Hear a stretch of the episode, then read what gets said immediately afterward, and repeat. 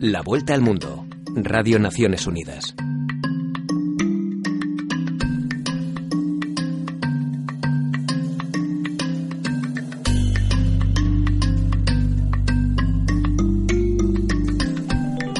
Es la hora. Ponemos el reloj a cero y avanzamos en el tiempo y en el espacio, a lo largo de todo el globo y en busca de historias de persona a persona. Con la producción de Radio Naciones Unidas, saludos de Eugenio Hernández desde M21. Bienvenidos a una nueva vuelta al mundo.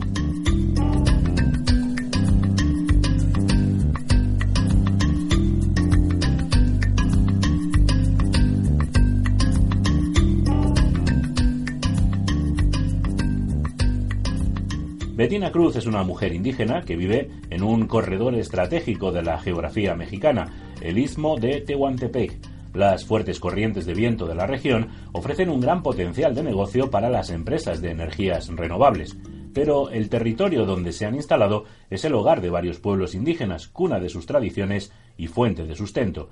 Betina sostiene que las eólicas representan una amenaza para la supervivencia de su pueblo. Encabeza una lucha pacífica para que abandonen el istmo, pero su resistencia podría costarle la vida.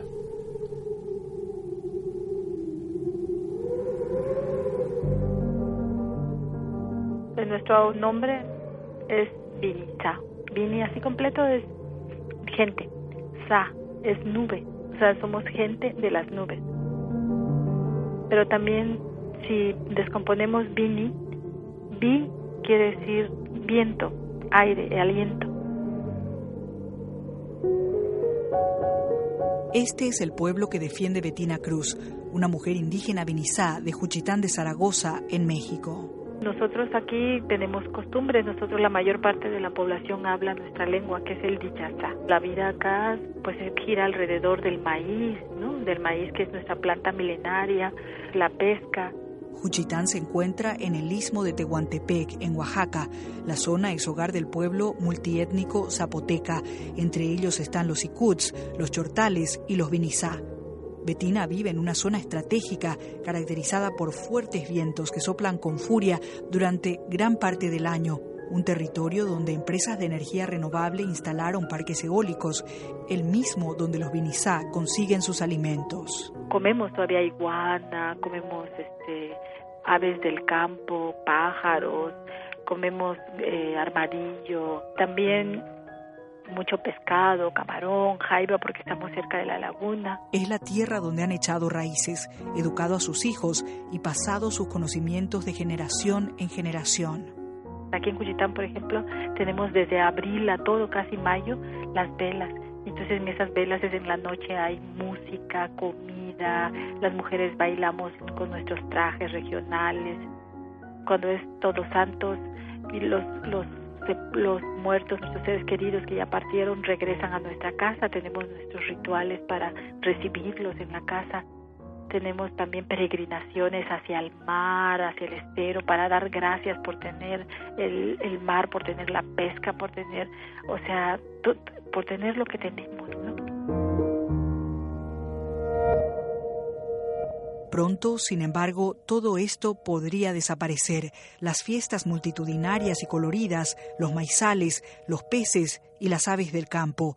Betina asegura que la millonaria inversión en manos de empresas multinacionales para explotar las corrientes de viento en la zona amenaza con destruir su cultura milenaria. Si nos quitan de nuestro territorio, que es donde nosotros hemos configurado todo eso, históricamente, ancestralmente, pues nos quitan lo que somos. Betina se les opone y lidera una resistencia pacífica para que abandonen la zona.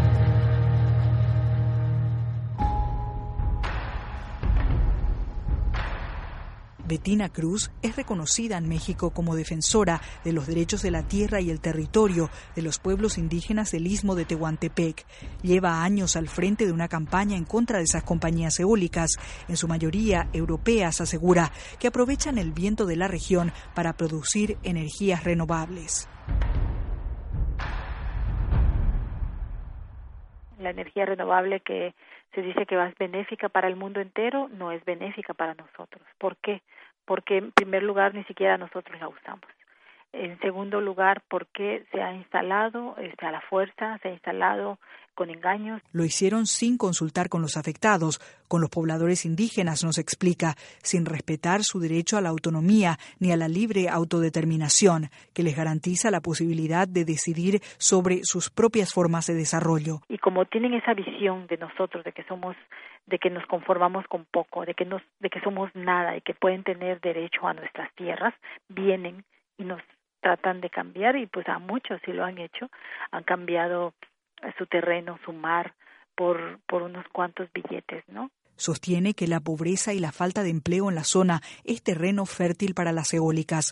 Las necesidades rurales son tan grandes que muchos agricultores optan por migrar hacia el norte para trabajar en el corte de caña de azúcar o de tomate, pero en esas plantaciones los tratan como esclavos, nos cuenta Betina. En ese medio llegan las empresas que dicen que van a dar trabajo y llegan las empresas que dicen que van a dar un desarrollo y la gente pues dice bueno desarrollo entenderemos que van a dar trabajo van a dar vamos a poder tener nuestras cosas tal vez vamos a poder sembrar más con lo que nos den entonces viene y ese es un primer engaño no explica que esa promesa es falsa porque les ofrecen rentar sus tierras para colocar aerogeneradores pero al final esos terrenos quedan fragmentados y no se puede sembrar.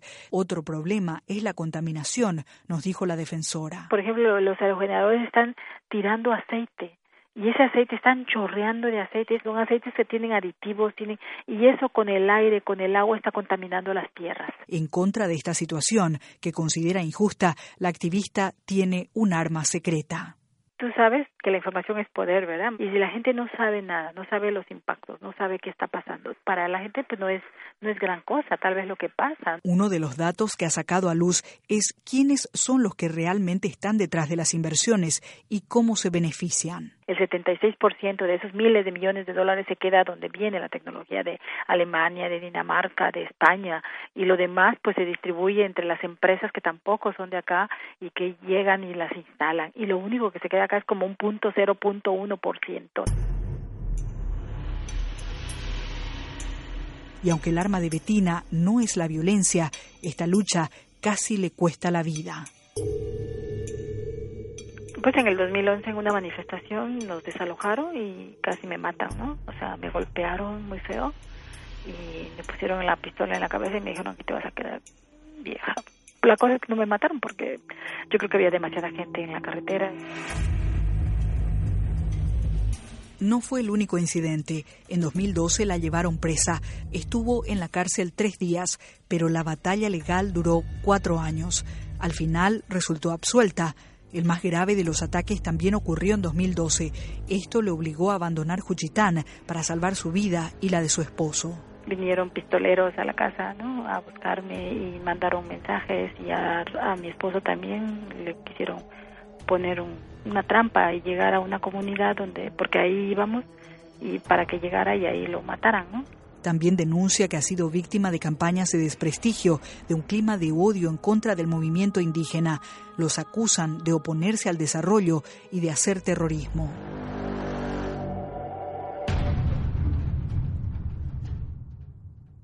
¿Qué te mantiene en pie, Betina, para continuar con esto a pesar de todas, eh, de todos esos riesgos? Pues de que yo amo esta tierra, ¿no? Y yo amo ser zapoteca, las costumbres, como vivíamos antes. Eso lo amo. ¿Cómo crees que se le puede poner fin a estas injusticias? Pues con el respeto, ¿no? O sea, con el respeto a los pueblos, con que pues dejen ser, nos dejen ser lo que somos y respetando la naturaleza, ¿no? Porque nos estamos acabando, bueno, se están acabando la naturaleza, ¿no? En aras de la del dinero. ¿Quién tiene que ocuparse de crear esa nueva mm, mentalidad? Pues tenemos que ser nosotros. Yo creo cada uno de nosotros tiene que ir cambiando y, exigir los derechos, porque lo que dejamos es que un puño de gente decida sobre nosotros. Son un puño de empresas, 11 empresas que dominan el mundo. Son un puño de, por ejemplo, en México es una oligarquía que no pasa de 100 quienes nos están dominando. Betina Cruz es un caso más de tantos en América Latina, de una corriente de persecución hacia los pueblos indígenas que defienden la naturaleza y sus modos de vida. Un caso trágico y prominente fue el de la indígena hondureña Berta Cáceres, asesinada en marzo de 2016. Berta se oponía pacíficamente a la construcción de la represa de Aguasarca. Betina fue invitada especial de un evento organizado por la Oficina de Derechos Humanos de Naciones Unidas en México para reclamar el fin de la impunidad por los crímenes cometidos contra las y los defensores. Este tema también es centro de discusiones este año del Foro Permanente de la ONU para las Cuestiones Indígenas. Desde la sede de Naciones Unidas en Nueva York les habló Rocío Franco. Este año se ha hecho historia en una nueva sesión del Foro Permanente de la ONU sobre cuestiones indígenas el Fondo para el Desarrollo de los Pueblos Indígenas de América Latina y la organización Transparencia Internacional han firmado un acuerdo de intercambio y cooperación que permite promover la rendición de cuentas, la auditoría social y el acceso a la información pública. Desde tiempos ancestrales, los pueblos indígenas latinoamericanos han tenido mecanismos de rendición de cuentas y maneras de monitorear la gestión pública en sus comunidades. Tomando en cuenta esa tradición, el FILAC, un organismo internacional que promueve el autodesarrollo y reconocimiento de los pueblos indígenas de Iberoamérica, ha firmado acuerdos con Transparencia Internacional, una ONG que trabaja con gobiernos, empresas y ciudadanos para controlar el abuso de poder y la corrupción. Mirna Cunningham es la vicepresidenta del Consejo Directivo del FILAC y fue la moderadora del evento en el que se realizó la histórica firma en la sede de la ONU. Esta firma de este acuerdo el día de hoy está no solo rescatando esas prácticas ancestrales, sino que estamos tratando de poner un sello en la gestión pública que llevan a cabo funcionarios y funcionarias indígenas de distintas instituciones en nuestra región. La iniciativa forma parte de una reforma del organismo que se ha reconstruido para servir de una mejor manera los intereses de los pueblos indígenas, luchando en contra de la corrupción y apelando a la transparencia. Álvaro Pop es el secretario técnico del FILAC. Es un hecho histórico que invoca una reflexión incluso un poco más estructural y filosófica sobre las auditorías sociales, sobre el seguimiento, monitoreo y cumplimiento de resultados tanto como manejo financiero. Lo que están diciendo los pueblos indígenas ahora es queremos que las nuevas rutas tengan la observancia, que estén, como dirían en otros países, a la luz del sol y que esto permita dar confianza para tanto a los pueblos indígenas, los estados como a los cooperantes. Es por ello que el acuerdo con Transparencia Internacional establecerá una mesa de trabajo que incluirá una evaluación técnica de la organización. Manfredo Marroquín es representante de la organización. Vamos a hacer una especie de diagnóstico con FILAC sobre cómo está su estructura organizativa, todas su, digamos, sus mecanismos para rendir cuentas, eh, sobre todo ellos que tienen pues vínculos con poblaciones muy importantes en todos los países de América, con sus pueblos originarios indígenas, y temas de acceso a la información que creemos que también son muy, muy importantes para que se conozca ampliamente los programas y los impactos de los, de los programas del, del FILAC. Para Aura Leticia Teleguario, la ministra de Trabajo de Guatemala, un país de mayoría indígena, este convenio significa el inicio de una nueva era en la administración de los recursos públicos por parte de estas comunidades va más allá de un documento, que va mucho más allá de una firma entre dos instancias. Va en torno a la necesidad de transparentar los recursos, pero sobre todo optimizar los pocos recursos que se cuentan para las actividades que se implementan en Latinoamérica y el Caribe. Y es que manejar estos recursos conlleva una gran responsabilidad, asegura el secretario Álvaro Pop. El tema de, de pueblos indígenas, cuando se vincula a la institucionalidad del Estado, trae el enorme riesgo también de ser contaminado con cuestiones de malas prácticas en la administración de los recursos públicos. En ese sentido, los, los, retos siguen siendo los mismos para cualquier institución y obviamente eh, hay un llamado, hay una invocación que se hace desde las autoridades de los pueblos indígenas para que esto tenga mejores controles. Según el jefe del FILAC, un acuerdo de este tipo no había sido realizado por ninguna otra organización indígena, por lo que hay una gran expectativa. Es una emoción iniciar un nuevo ciclo de vida en el FILAC es el nuevo FILAC en realidad. Y este hecho es un quiebre de cintura para los nuevos procesos. Y me da mucha confianza que lo estemos haciendo bajo estas características. El convenio entre el FILAC y Transparencia Internacional facilitará el intercambio de experiencias sobre buenas prácticas en el uso de instrumentos de gestión con transparencia como un aporte desde y para el mundo indígena. Beatriz Barral, Naciones Unidas, Nueva York. La vuelta al mundo. Radio Naciones Unidas. En el décimo aniversario de la Declaración de los Derechos de los Pueblos Indígenas, Tania Pariona, congresista quechua de Perú, acudió a la sede de la ONU para hablar de la importancia de la participación política de esos pueblos en sus países de origen y también en la arena internacional. Durante su participación en el Foro Permanente de Naciones Unidas sobre Cuestiones Indígenas, Tania conversó con Noticias ONU sobre el orgullo de ser y reconocerse como indígena. orgulloso ancha como Estoy orgullosa de ser quechua, dice Tania Pariona Tarqui de Ayacucho, Perú, en la lengua de ese pueblo indígena. Tania es una líder quechua que el año pasado fue electa para formar parte del Congreso de su país y que pugna por el reconocimiento de las raíces indígenas de las personas y por la reivindicación de los derechos de esas culturas. Para Tania, asumirse como indígena fue el primer paso para valorar la riqueza de sus tradiciones, defenderlas y luchar por la participación de los pueblos indígenas como actores políticos en su natal Perú. Yo a los 17 años fui consciente de mi identidad. Antes no lo tenía. Primero porque asistí a una escuela en donde no me enseñaban quechua y en donde lo que era nuestra cultura era más bien solo parte de la noche cultural o un día de celebración en el colegio, pero no una reflexión que te ayude a mirar que eso es tuyo, ¿no? Que no es una simple teatralización de una danza, es parte de ti, ¿no? Y también se fue fortaleciendo, por supuesto, con la sabiduría que tenía mi madre. Mi madre era médica tradicional, mi abuela totalmente monolingüe y yo sin hablar quechua en mi infancia era traumático ir a mi pueblo. Así que después dije, no, o sea, esto tiene que cambiar. Y cambió. Tania se autorreconoció y se entregó a la tarea de pugnar por los derechos de los pueblos indígenas de su país y por su integración a la agenda nacional e internacional de desarrollo. Hoy hablo quechua, eh, no perfectamente, pero hablo quechua, tengo el orgullo de ser quechua, no voy a renunciar a eso nunca y creo que es posible vivir en la modernidad y modernizar nuestras culturas recreando sin perder la esencia. En el caso de Tania, parte de esa esencia y de la labor de reivindicación de los derechos de su pueblo es portar con orgullo y conciencia el traje tradicional quechua. Para mí la vestimenta es reivindicación identitaria y política. Primero, ¿por qué? Porque nuestros trajes componen y están hechos de manos indígenas, hombres y mujeres, y cada figura, cada color, cada símbolo, las flores que uno lleva, el tejido que lleva el sombrero, el tejido con el que está hecho la falda, es conocimiento, es sabiduría, es inspiración de gente que lo hace, que lo confecciona. Porque la gente que lo hace, por supuesto, tiene que estar conectada con la cosmovisión y también desde solo nuestra presencia. Mi traje en este sentido es también mi traje de gala de reivindicación política. Pero avanzar esa reivindicación y lograr el goce pleno de los derechos de los indígenas debe abarcar varios ámbitos, explica Tania.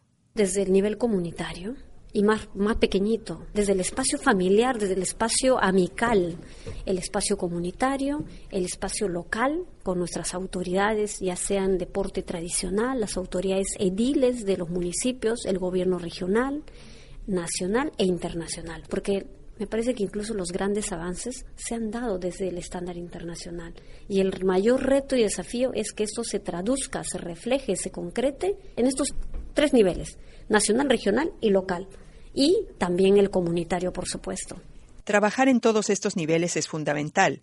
Sin embargo, se debe empezar en lo individual con una reflexión personal sobre nuestro origen que luego nos permita mirar hacia el futuro. Creo que es importante plantearse tres preguntas claves.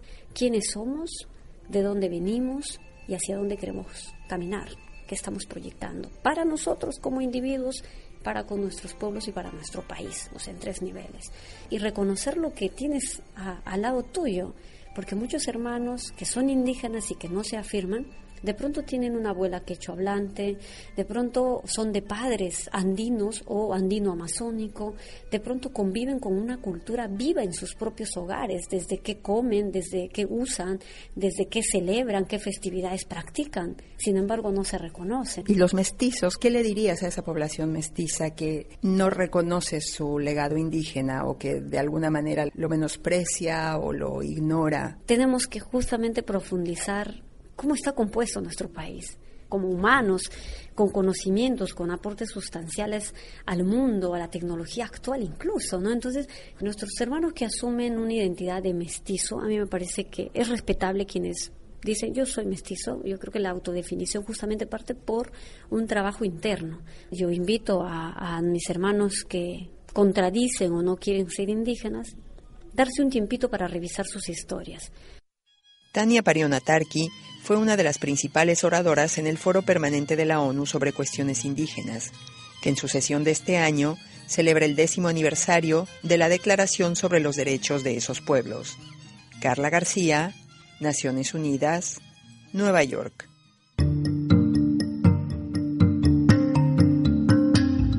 La Vuelta al Mundo.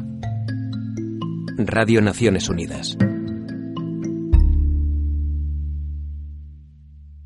La violencia simbólica hacia las mujeres no deja marcas físicas, pero tiene consecuencias culturales que promueven estereotipos y contribuyen a reproducir las causas de fondo de la violencia de género.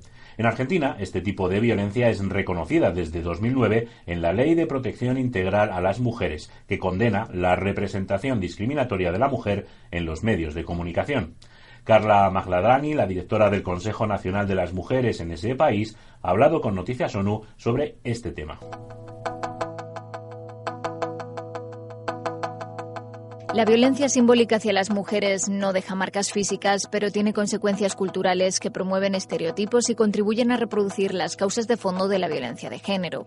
Argentina reconoce este tipo de violencia desde 2009 en la Ley de Protección Integral a las Mujeres, que condena la representación discriminatoria de la mujer en los medios de comunicación.